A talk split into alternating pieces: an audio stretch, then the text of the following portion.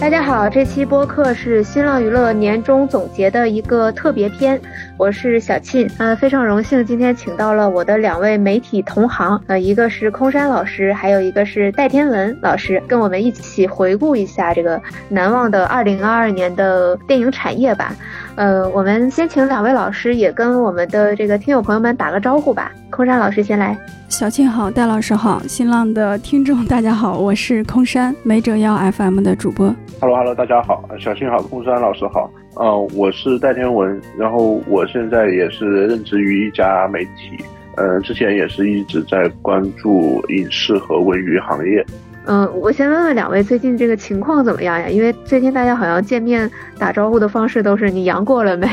呃，空山，你你有阳吗？我也不知道我阳没阳。我最近还参加了一个看片儿，去的时候路上那个滴滴司机就不停的流鼻涕，然后还咳嗽。我去了看片的现场，那些同行们此起彼伏的咳嗽，我以为我肯定要阳了，但是回家好像也没什么反应。嗯，其实我也是，我这几天还看了好几部电影，但是我到现在还没有症状。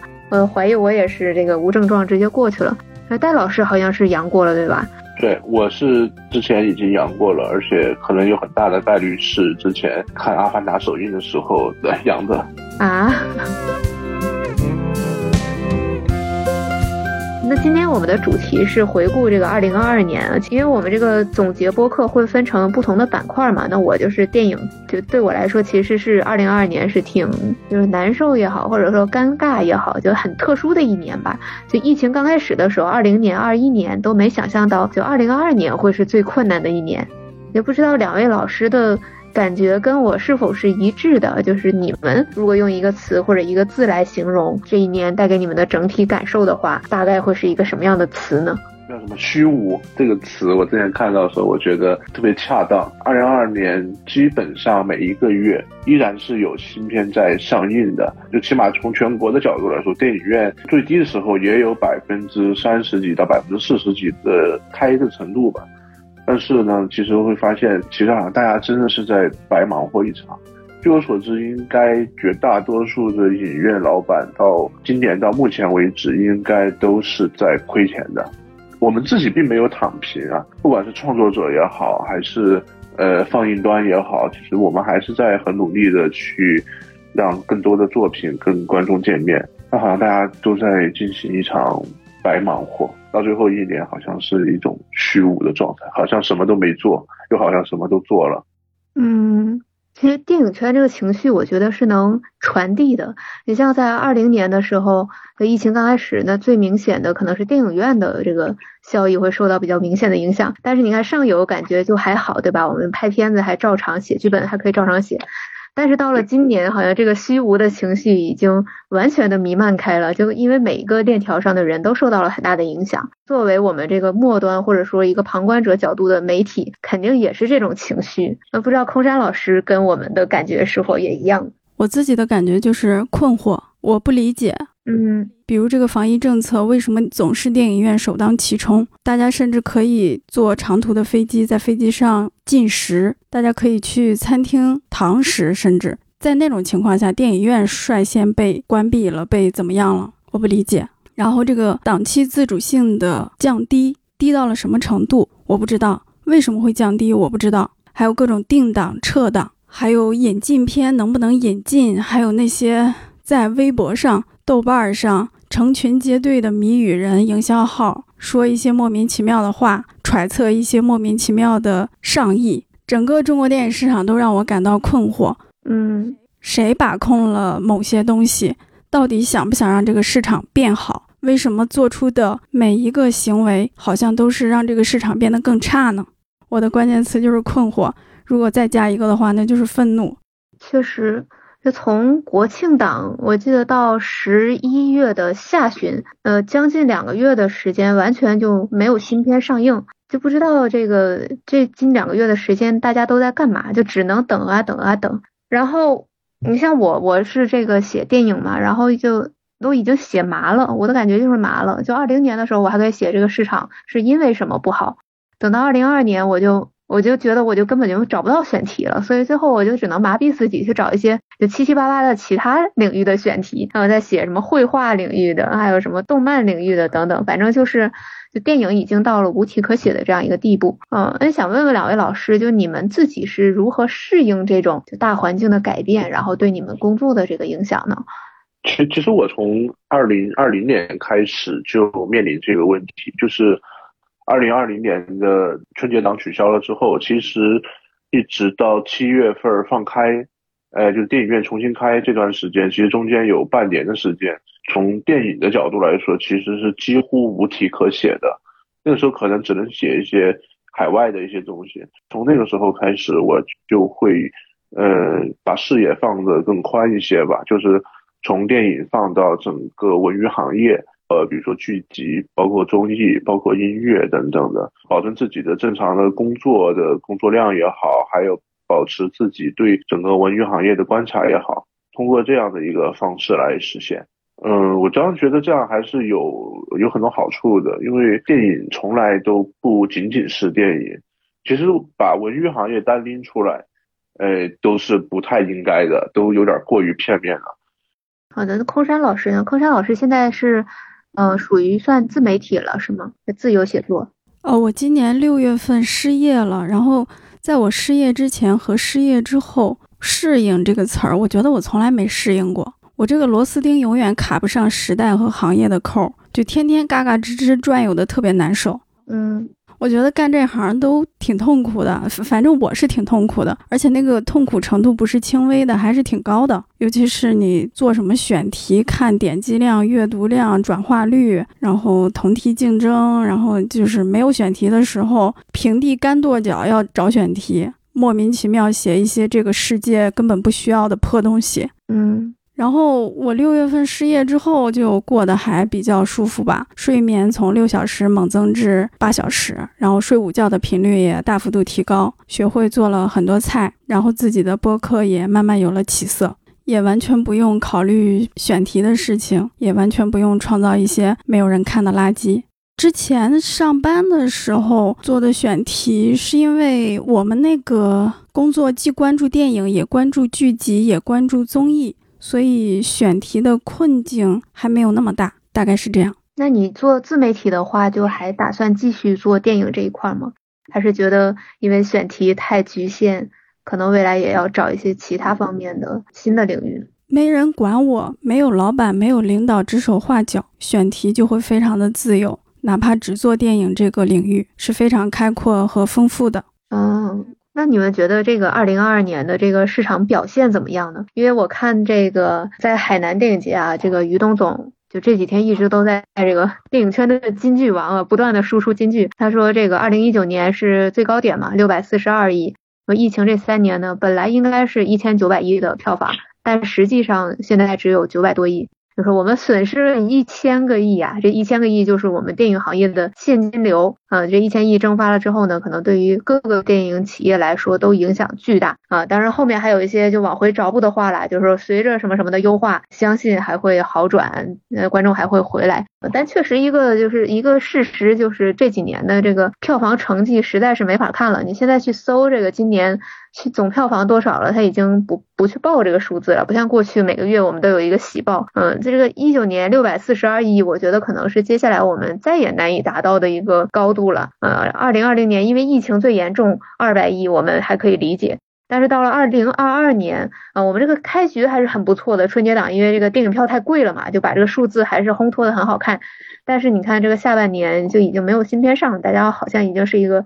躺平放弃的状态了。那面对这样一个整体的局面，就两位也作为这个相关的从业者，会觉得焦虑吗？就这个行业好像就再也没法回到那个曾经的阶段了。我还真为了你的这个问题，认真看了一下中国电影市场的表现。我总结了几个特点，第一个就是已经没有头部电影了，只剩寡头电影。第二个就是中等体量以上的影片数量变得非常少，一些热门片以密钥多次延期的手段苟延残喘。第三个就是片子的类型太单一，讲课的片子太多，娱乐的片子太少。第四个就是大体量的引进片，他们的数量骤降，导致中国影迷和世界影迷脱轨。嗯，然后我还想说一个现象，就是呃，辱骂同行环节到了啊，我这个人就特别爱辱骂同行。可以的。如果刀没架在脖子上，我们电影媒体应该还是说坚持说真话。网友给中国电影批了个墓碑，一些媒体做出的报道近乎是坟头蹦迪，大搞喜丧，说假话。嗯，我觉得作为同行，我们应该不遗余力地对这些媒体表示出正大光明的鄙视和抵制，并用我们客观理智的报道做出有力的反驳。空山老师讲的好好。嗯，直接总结了我们这个全年的几个比较有代表性的现象吧。呃，戴老师这边还有什么补充吗？我说一个最最近的一个吧，就是其实《阿凡达》呃《水之道》的票房，起码它的首周票房，还有目前网上的很多评论的话，我其实是觉得不是中国电影在被抛弃，而是说现在的所谓的主流观众正在抛弃电影。可能这个是我能感受到的一个更大的危机。我们说电影是一个造梦的一个艺术，我们看的当然不仅仅是故事，我们看的是他那一套让你实现梦想的视听语言是如何运作的。不是，而不是把它翻译，把它的视视听，把它的整个过程翻译成一个文本，然后去理解它的故事是怎么样，然后用故事来评价它是否是一个值得看的一个电影。嗯，另外一点就是，当我们在感受这样的一个艺术的时候，可能我们并不应该是让自己的所谓的三观优先于整个创作者的表达。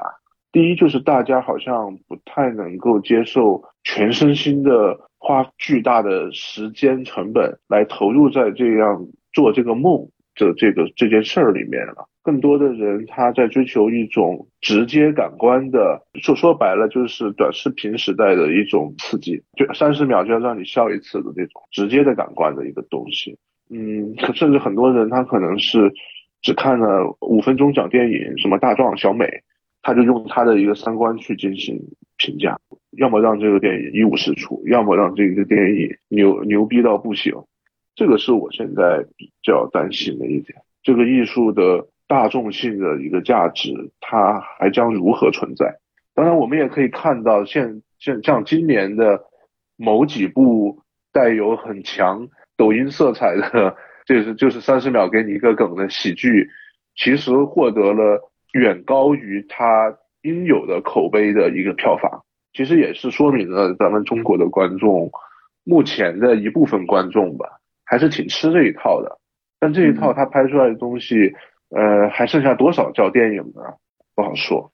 就刚刚戴老师提到这个问题，其实今年也出现很多新的现象，像你说的，其实我们这个观众的观影习惯已经发生了就潜移默化的这个非常大的改变，有的电影。票房甚至直接是来源于一些我们非常规的这个方式，比如说《明日战记》，就我们都说它这个卖惨，是吧？就那段时间就有很多人质疑它是不是在通过短视频来卖惨。然后还有就是《引入尘烟》，突然这个大爆发，票房超过一亿，这个都是我们就非常难以想象的，就以常规的呃行业视角是很难去理解这样的现象。嗯，然后刚刚那个呃，空山老师也提到几个今年的一些新现象吧，就是这个档期开始变得越来越琢磨不定了。就在我们这个录制播客的时候，也传出了这个呃跨年档的呃保你平安要撤档的这个动向。嗯，然后这个今年的就撤档的，然后呃空降的开始变成了一个非常普遍的现象。就最夸张的就是长空之王。长空之王是在首映发布会都准备好了，就主演都已经马上就要到现场的情况下，就突然就好像一一句话一样就撤档了。尽管前期付出了那么大的努力啊，投入了那么大的宣发资源，没有任何原因一句话就能让他撤档。然后档期也变得非常非常的捉急呀，就这个杨戬就四天上映，然后跨年档这个想见你也是只有这最近这几天的宣传时间。就整个市场感觉就是就不按规则在进行啊，都是一周都是搞这个突击战。嗯，不知道两位老师就是对于今年的这些乱象还有没有什么其他的印象呢？呃，印象最深的就是《长空之王》的撤档，因为那天他和《钢铁意志》还是《平凡英雄》，反正就是两个片儿是同一天办活动，所以时间还挺紧的。那天早上起来我就想还起早点准备准备，哎，结果早上一看那个微信消息说不用去了，取消了。哦，我还挺震惊的。我觉得这是一个前所未有的事件，对于中国电影市场来说，它彰显了某些力量的强大，某些神秘力量的强大。年度大事件。它它不仅仅是一种一种年度大事件，我觉得它是甚至是嗯，我们目前呃，或者是说在此之前流行的主旋律商业大片的呃由盛转衰的一个节点性的事件吧，一个标志性的一个事件。就是如果是从电影投资方、出品方的角度来说，在这件事情发生之前，嗯，我投资一部。呃，有官方指导的、有关部门指导的一个主旋律商业大片儿，是一个几乎稳赚不赔的一件事。我们也能看到，做这个生意的博纳影业，在今年也成功 IPO 上市了。但是《长空之王》的撤档，让主旋律商业大片这个生意变得不稳定了。明明是一个稳赚不赔的类型，变得更加难以琢磨。对，其实我觉得现在就。主旋律的这个语境好像在悄悄的发生变化，就可能一两年前，大家是大部分观众还是非常喜欢看就长津湖这样的电影，但是这个电影其实拍的还可以啦，但是就好像从口碑上来说，大家已经有了一种逆反情绪。不知道是不是这个市场类型太单一了？其实从今年的这个国庆档的就能看出来一些啊，就《万里归途》是卖的不错，但是另外两个电影像《平凡英雄》、像《钢铁意志》的票房就远远的低于预期。就未来是不是可能这个你再拍主旋律就不能，就可能要跟这个商业类型片要结合的更深一点，大家可能才会去接受这个东西，而不是说你简单的只安排两个流量明星在里面就能保证这个票房和口碑。我觉得可能到未来的话，我们要考虑的就是说，或者是用它的类型做比喻的话，我们未来考虑的不是主旋律商业类型片，就把主旋律的说教放在了商业类型的前面。如果说这个模式它还想延续下去的话，应该是商业类的主旋律片，把它的商业元素，把它符合叙事规律的一些东西提到更前面，而将主旋律在在整个里面把它变得更弱化。主旋律的弱化反而可能更容易让大家去来接受。那现在的好像官方已经不提主旋律这个词了，大家都说是这个主流电影。那么这还是一回事吗？用新主流代替主旋律，证明了主旋律已经霸占了主流的地位。曾经泰囧那样的商业娱乐片是观众的主流，是观众用脚投票选出来的主流。嗯。但是现在观众的脚已经不管用了，就这四道菜你选吧，你选哪个，哪个都是我的主旋律，我的新主流。今年那个《独行月球》，其实呃，我我不我并不想说这个片子质量有多高，或者是口碑有多好，但其实它是今年应该是非主旋律的票房里面是最高的，某种程度上挺值得肯定的。我看还有网友在这个试图去。计算一下，就是最近几年那个主流电影票房占比，但是发现根根本没有办法统计，因为其实很多电影已经没有办法去明确的区分了。你像《一点就到家》这样的电影，还有未来的一些还没有上映的项目，我就没有办法去多说。但其实它就是主流电影。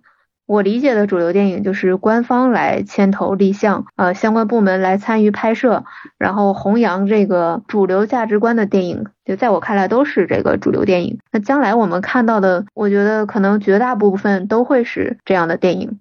嗯，那我们这个就可以先讨论一下这个问题吧。就是今年你印象当中有觉得呃特别好的院线片吗？或者就觉得你特别受不了的 院线片，可以提名几部？我觉得今年好片子还挺不少呢。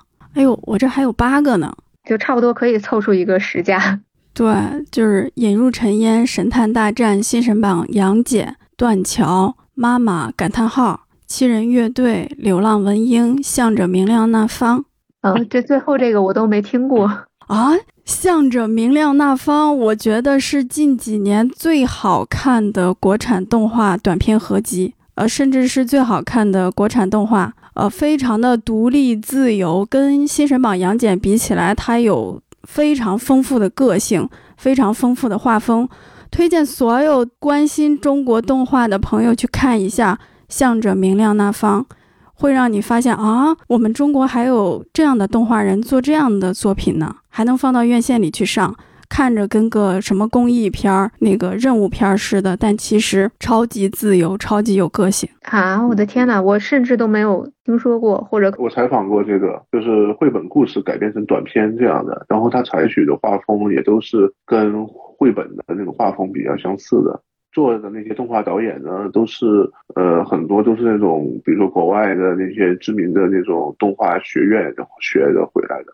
哦，那那我赶紧找时间去补一补。呃，刚刚空山老师分享这个名单，就你有你选拔的标准吗？好像好像就票房高的大商业片也不多哈。《神探大战》和《新神榜杨戬》还行吧。嗯，我的标准就是我我喜欢，而且它不是主旋律电影。很新，反正就是有优点吧。比如《神探大战》，它就是让你一口气看下来的电影，中间甚至你都没有呼吸的空隙。然后《新神榜杨戬》，它是展现了我们现在追光的一个新的作品。然后虽然剧情很多人吐槽，但是它很新鲜，很好看。还有那个断桥哦，我觉得断桥这个电影能上映就非常了不起了。以及引入尘烟，它的票房破亿，简直对我们这个市场来说是一个神话，是一个前所未有的神话。嗯，还有妈妈这样的电影，你听着跟个亲情片儿，跟个关注阿兹海默症患者的片儿似的，但是你一看，哇，不是那么回事儿。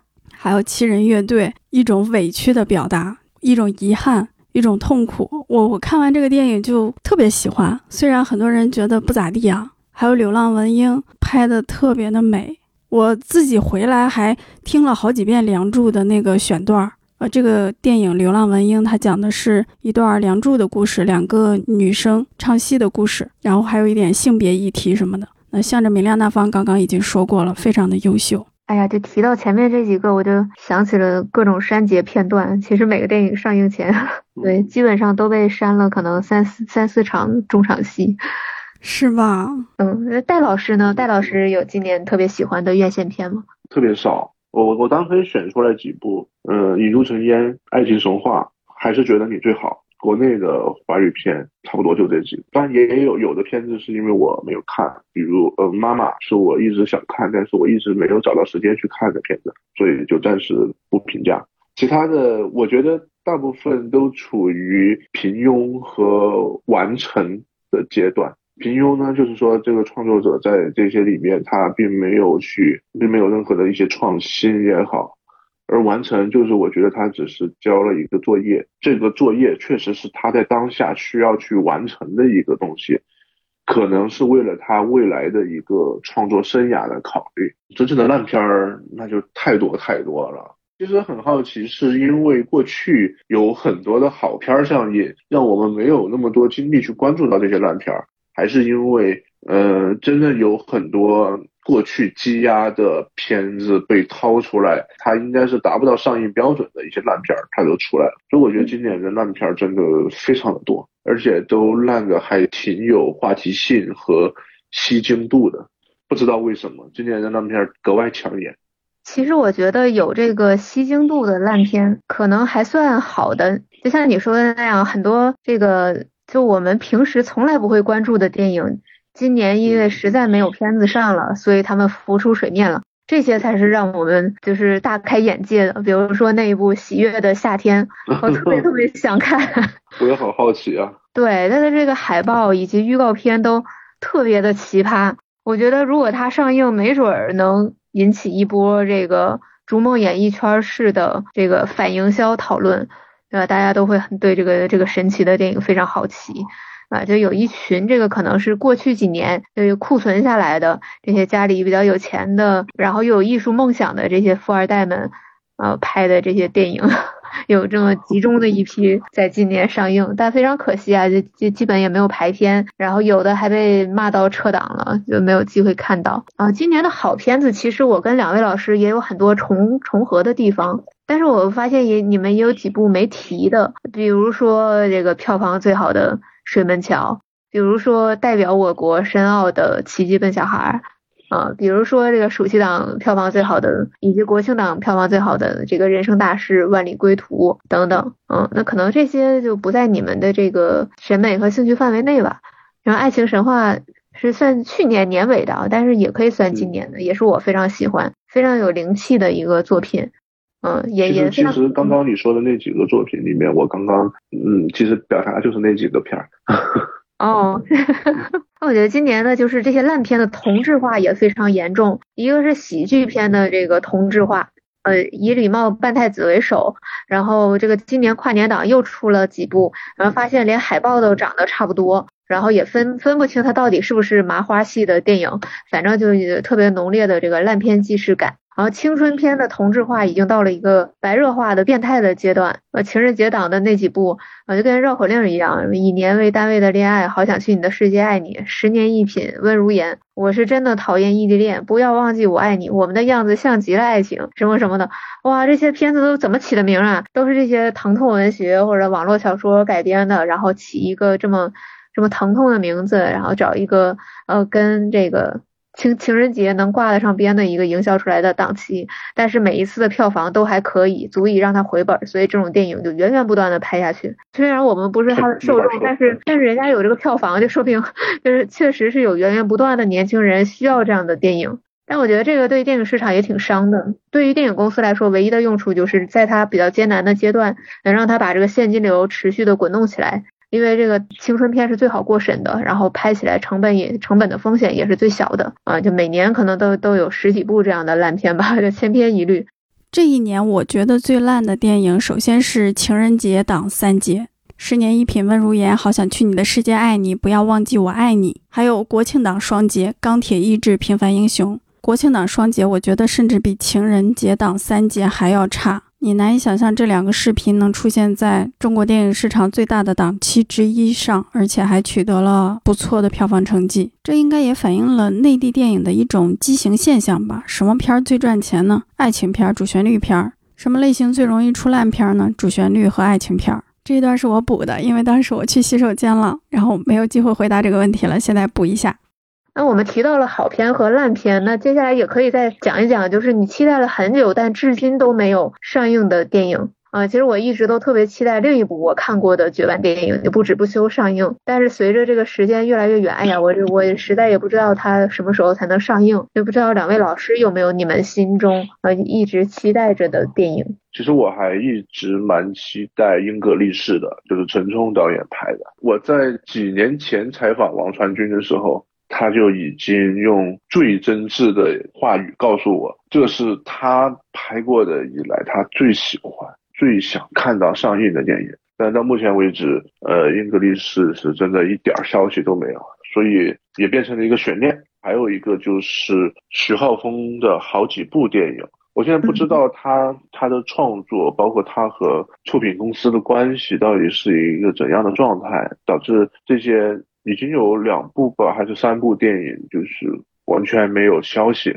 这些片子可能跟审查的关系都不是那么大，所以我是觉得，如果说，嗯，能够有机会跟观众见面的话，肯定是最好的。还有就是麦浚龙的《风林火山》，因为也是这个片子也是说了好长一段时间了，然后在前不久还有关于他的情况的流言传出，我不知道是真是假的。因为麦浚龙的僵尸真的在那么多年前给了我们一个非常大的震撼，真的很好奇，像他拍出来的《风林火山》会是一个怎样的无法想象的一个状态。对对，这几部我现在是非常期待，但我我觉得二零二三年见面的可能性也非常低。是，有的电影可能是等待时间越久，这个希望就嗯，对，可能就是等着等着，它确实就悄无声息的消失了。呃，历史上也有非常多这样的华语片。那空山老师呢？你期待了很久，但迄今仍未上映的电影是？我觉得这个咱聊仨小时都聊不完。你写的这十三部，我都非常期待。然后你没写的那些，我也都非常期待。每一个电影，不管它是好是坏，是谁拍的，谁演的，我觉得它都有上映的权利和自由。然后，如果从这个市场角度考虑的话，我觉得《封神三部曲》和《美人鱼二》应该率先被放出来，而且是给他们最大的档期、最好的档期，给他们最好的时机。比如，根据我们这个防疫政策，什么时候能曲线下去，让这样真正的大片、万众期待的商业巨制进来，把这个电影市场再热启动一下。是，就这种量级的电影，就直接关乎到可能好几家电影公司的生死，然后也直接关系到一线导演的这个创作的生命吧。我觉得如果这样电影都上映不了，那真的就难以为继了。然后我个人非常期待，也是很多电影吧，像易谋导演的这个《坚坚如磐石》，也等了好久了，就不知道什么时候才能上。啊，曹保平导演的这个《涉过愤怒的海》，其实我觉得这些就优质的腰部电影，像前面空山老师讲的那样，也是支撑市场非常重要的这个中坚力量。把这样的电影多放出来上一上嘛，对吧？就可能，哎呀，就涉及到各个部门的这个陪审制度，就非常的麻烦，就审查上就永远都过不了的感觉。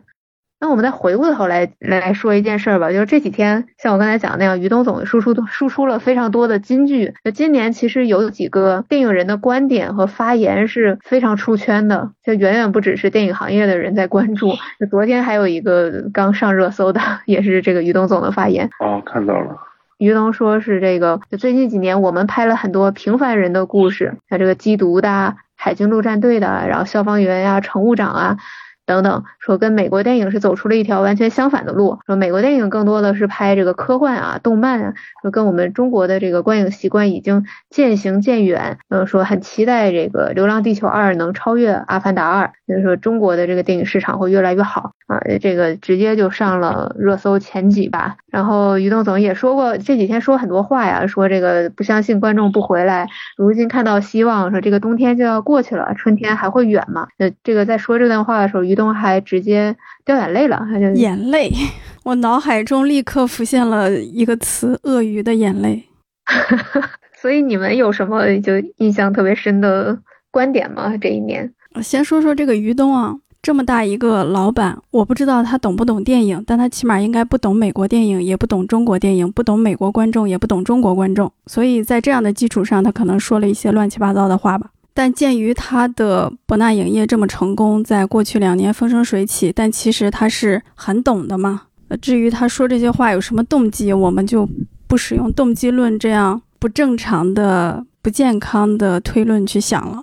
我印象比较深的，哎，也是于东。他说中国电影人从来没有躺平，是在金鸡说的吗？嗯，应该是。我不知道他在反驳谁。世界上哪个地方有一个人站了出来说中国电影人躺平了吗？我认为是有些人腿被打断了，所以你看着他矮了；有些人离开了，所以你看着那个地方空旷了。没有人躺平，怎么会躺平呢？这谁会想躺着呢？或许也是饿的，站不起来了。出现不了在于东的视野里了。然后我发现这一年其实观众的反应、影迷的反应会很大，对于某些电影人的言论，比如那个也是在金鸡上最好的十年，还有福地啊称福称好这样的言论，会引起巨大的反弹。主要是我们这三年过的这电影市场惨到什么程度，我觉得是所有人有目共睹的。你在这个语境下再去。歌颂这个福地，我觉得确实是不太合适的，就太远离我们这个实事求是的精神。嗯，我我其实是觉得这些人的言论都在我们了解的范围内，呃，就是射程之内。但是让我真的觉得挺感慨的吧，是就是前面那个空山老师也提到了，就是中国电影已死这样的一个墓碑，这是我今年。收到了这个表情包之后，跟同行聊天最爱用的一个表情之一，嗯，就是特别是在十月、十一月的时候，感觉变成电影行业的一个 slogan，甚至有很多我以前的同学或者是一些跟电影行业完全无关的人，也在拿这句话在跟我聊天，或者是在调侃我们中国电影这个行业，就让我非常的无奈。其实我们知道有这么多好的存货是放在我们的库房里的，但是我们却没有办法把它拿出来售卖，没有办法让它跟观众见面。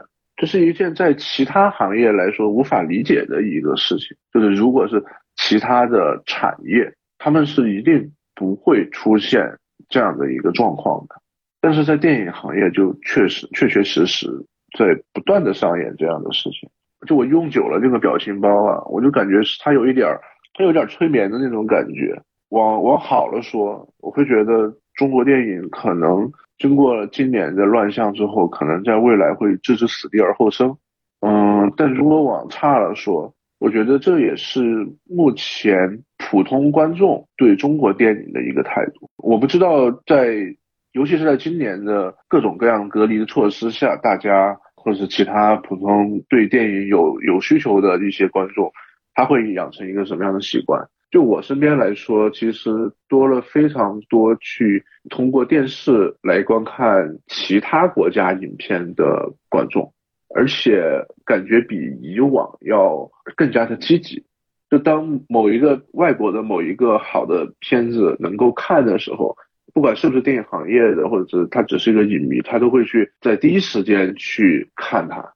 但是当国内院线目前正在上映的一些新片上的时候，其实很多人可能压根就不知道有这样一个片子在上。然后说回到前面一点，那个于总总在说什么《阿凡达》什么中国观众啊这些的时候，呃，我有看到贵新浪娱乐和包括比如说看电影等等这些呃影视大号在发了这条这样的一个新闻的下面的评论是什么样？啊，真的非常抱歉，于总总，我真的几乎没有找到任何一条是在支持您的。不，我不能说百分之百吧，但是可能你你一扫而过的话，百分之九十五以上其实都是跟您持相反意见的。可能于东总要重新审视一下自己说出这句话的理由和背景，是不是真的这么懂中国观众？其实大家明知道最近这个《阿凡达》票房不好，主要原因并不是它片子本身的问题，是我们这个市场共同的问题。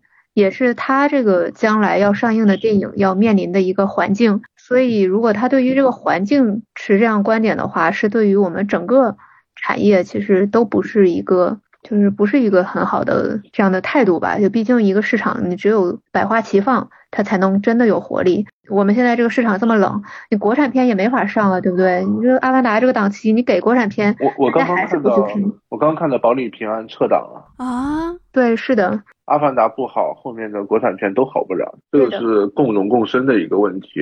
就是在中国电影院上，其实很多观众并没有真的那么 care 你到底是国外的片还是国产片，他 care 的是你这个是不是一个好看的片，值不值得在目前的这样一个状态下冒险去电影院看。是的，所以这个时候已经不应该分什么国产国外的，就大家都是绑在一根绳上的这个蚂蚱，一荣俱荣，一损俱损。也刚才戴老师讲到这个表情包的问题，你们还记得今年这个特别流行的单品吗？就是那个中国电影全部玩完，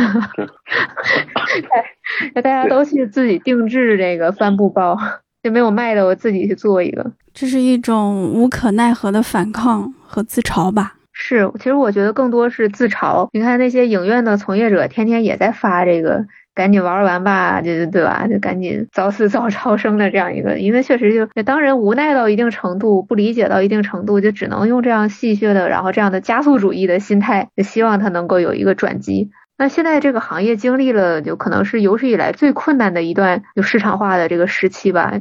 就你们身边接触到的从业者。就目前的情况是怎么样的呢？就已经离开这个行业的人多吗？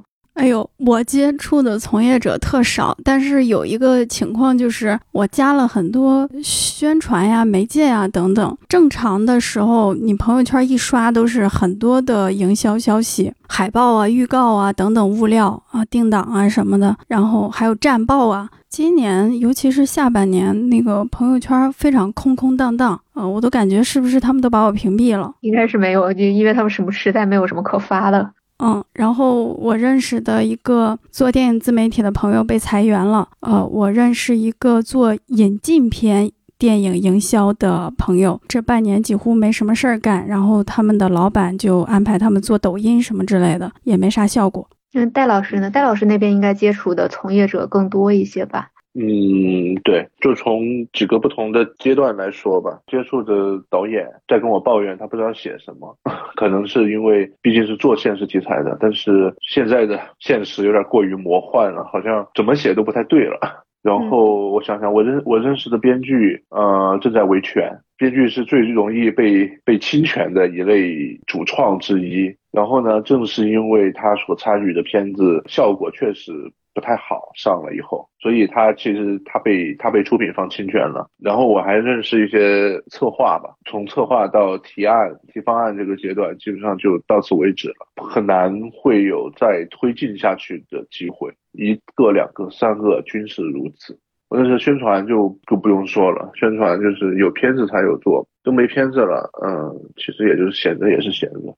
确实也有一些宣传和一些做品牌呃相关的，已经能够有机会跳槽的，他们其实已经跳槽去，比如说科技行业，比如说呃更加稳定的一些呃消费品行业里去了，确实不少。嗯，尤其是跳槽去呃 Web 三的，包括 VR 的这种相对比较新一些的，确实也挺多的。然后我认识的影院老板呢，嗯，他正在想方设法把影院的功能性给使用好，并用其他方式售卖出去。他甚至自己在影院的 VIP 休息室里组织沙龙了，然后他甚至也在提供一些场地，让让一些有直播需求的人来直播了。等于已经在做一些场地租赁的一些活动了，这就是现在电影行业从业者的现状吧。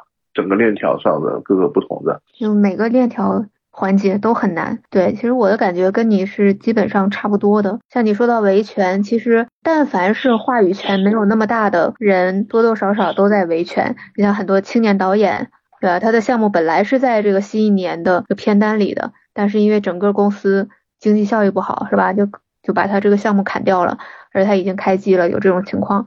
然后宣传也是，就已经干了一年活，但是因为公司迟迟收不到这个回款，因为我们知道宣传都是最后来结款的嘛，那这个员工就发不出工资。然后像你说的影院也是，前段时间应该大家也都注意到那些新闻啊，就有的影院卖这个午睡票，你来我的影院睡觉。然后交点钱买个眼罩，买个奶茶，然后还有在电影院里放脱口秀的。然后前段时间这个世界杯，但是后来好像这个世界杯的事儿基本上算是被叫停了，因为它这个版权上也也有很多就是就违规操作的地方，所以就大家都很难。哎呀，我这多久了？一个半月几乎都没有出门，除了出去看了两三次电影以外，就其他时候基本上是没有出门的。就没有任何的线下活动，基本就没怎么去这个电影节，因为电影节也都，你看北京延后举办的，然后上海说是延后，但是你看他昨天发了这个征片启事，是明年的六月，那其实就相当于今年就不办了。然后 First 和金鸡是办了，海南也办了，但是好像。就去的人也不多，就很多人因为阳就正好赶上阳了，或者是可能因为年底了也比较忙，就没能去成。然后平遥现在是仍然没有任何的消息啊，所以哎呀，生活特别无聊。就以前大家可能羡慕这个媒体呀。就在这些网站呀、媒体啊工作，可以经常去到处走，对吧？出去去参加各种活动。那戴老师好像还好哈，戴老师现在就还在外地，就你还是有一些参加活动的机会，对吧？也跟跟我们分享一下。啊，我现在参加的是我自己办的活动。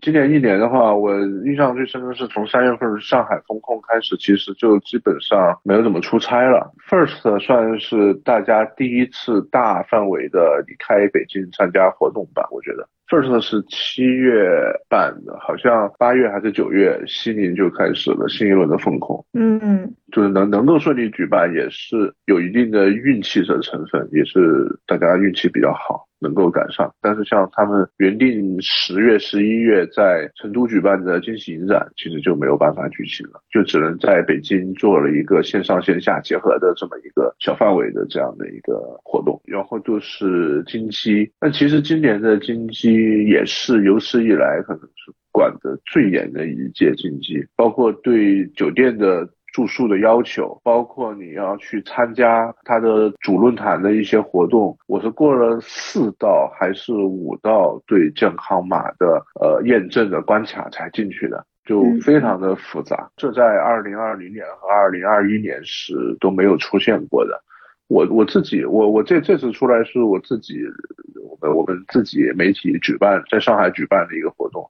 反而是我在邀请其他的影视行业的公司的小伙伴来参加我们的活动，也是非常的曲折，因为 现在北京和上海正好在大范围的阳，所以在昨天下午之前，我的获奖名单里有多少人来能来领奖，其实对我来说都是未知的，而且真的有很多小伙伴的公司是。接连换了三个人、四个人来领奖，甚至还有一家其实是一个非常简单的一个领奖操作，最后他们整个公司只有 CEO 能出来，所以最后让 C CEO 来领的奖。嗯，在今年办线下活动真的尤为艰难，而我们去参加这个线下活动的人，其实我们也会冒着很大的风险，所以我们去到了现场，其实也并没有特别的轻松或者是愉快吧。哪怕是现在正在举办的海南电影节，哎，我我刚刚接到通知，说是明天的一个论坛也是临时取消了，也没有说具体的原因。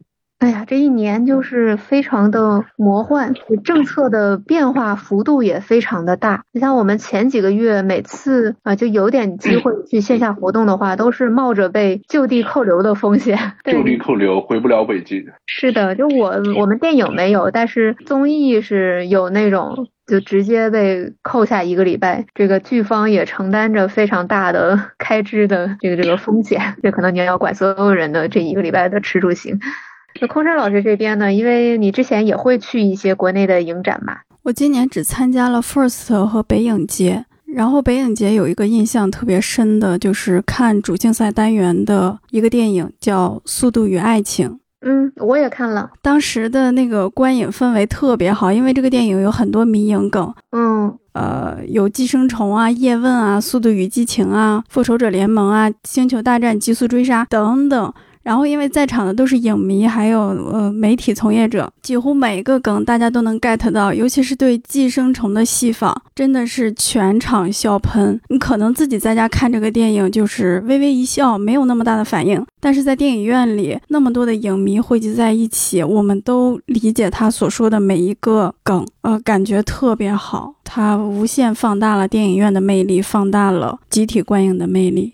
我也非常喜欢那个电影，我已经在这个播客里推荐好几次了。对，一个看起来很山寨的名字，嗯。然后，因为有一个朋友从香港来找我玩，所以我放弃了去海南电影节的机会。今天我们去了故宫，今天故宫几乎没有人，有时候甚至会出现我们两个人在一个大殿前的广场上瞎溜达的情况。所以，我觉得失业的朋友赶快出去旅游吧，赶快去玩吧。在别人上班打卡的时候，你可以尽情的享受那些没有人的景点，非常的美。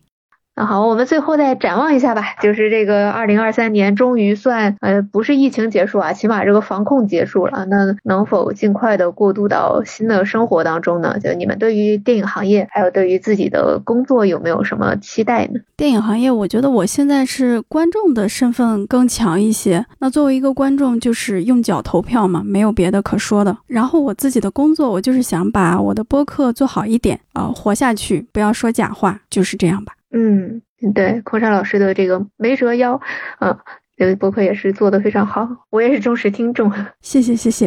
啊，戴老师呢？哎，我真的是希望，嗯，能有更多的好的电影能够上映。其实有很多没有上映的电影，它并不是因为审查的原因才不能上映。我希望就是所有的市场化的原因都能够。比较好的解决，让它能够以一个比较好的一个面貌，有更多更好看的电影能够跟我们见面。希望每一个档期，甚至每一个周末都能够有好的新片跟大家见面。尤其是希望明年有非常多的国外的一些好片子能能够进来，因为今年我们说实话，我们差太远了，有太多好的片子我们没有看到。我们迫切的希望，就是中国观众看的不仅仅是中国电影。工作上的话，哎，就是希望能够更加的顺利，有选题写，更多的参与到这个行业里的一些方面来吧，与这个行业建立一些更深的一些连接，能够更加理解这个行业里的许多变化，跟随这个行业继续走下去。嗯，我的愿望就非常简单，我希望这个不管是大家的生活也好，还是这个电影产业的方方面面也好，都能回归到一种有序的状态当中。就过去这三年，我们经历了太多的不确定性，经历了太多这个彷徨啊、等待啊、迷茫啊。